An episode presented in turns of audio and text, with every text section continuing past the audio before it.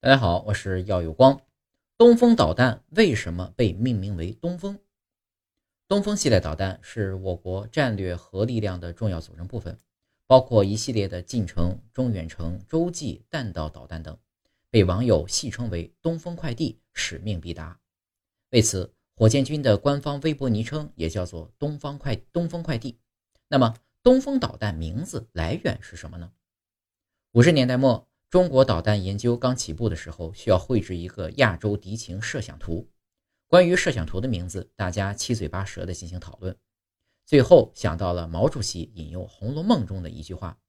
不是东风压倒西风，就是西风压倒东风”，便决定起名为“东风一号”设想图。后来，我国生产的 DD 型号导弹就一直沿用了“东风”这个名字。上面这个说法呢，来自当年装备运输保障人员李军，基本可以说是官方的说法。网上流传的一些来源，比如有的来说来自“东风夜放花千树，更吹落星如雨”这句词，因为和导弹发射的壮观过程相呼应等等，都是网友的脑洞与美好寄托，但是也挺贴切的。目前，中国最具威慑力的战略核导弹，当属在2019年国庆节亮相的东风四十一洲际战略核导弹，射程可达到1.4万千米，基本上覆盖全球各个角落。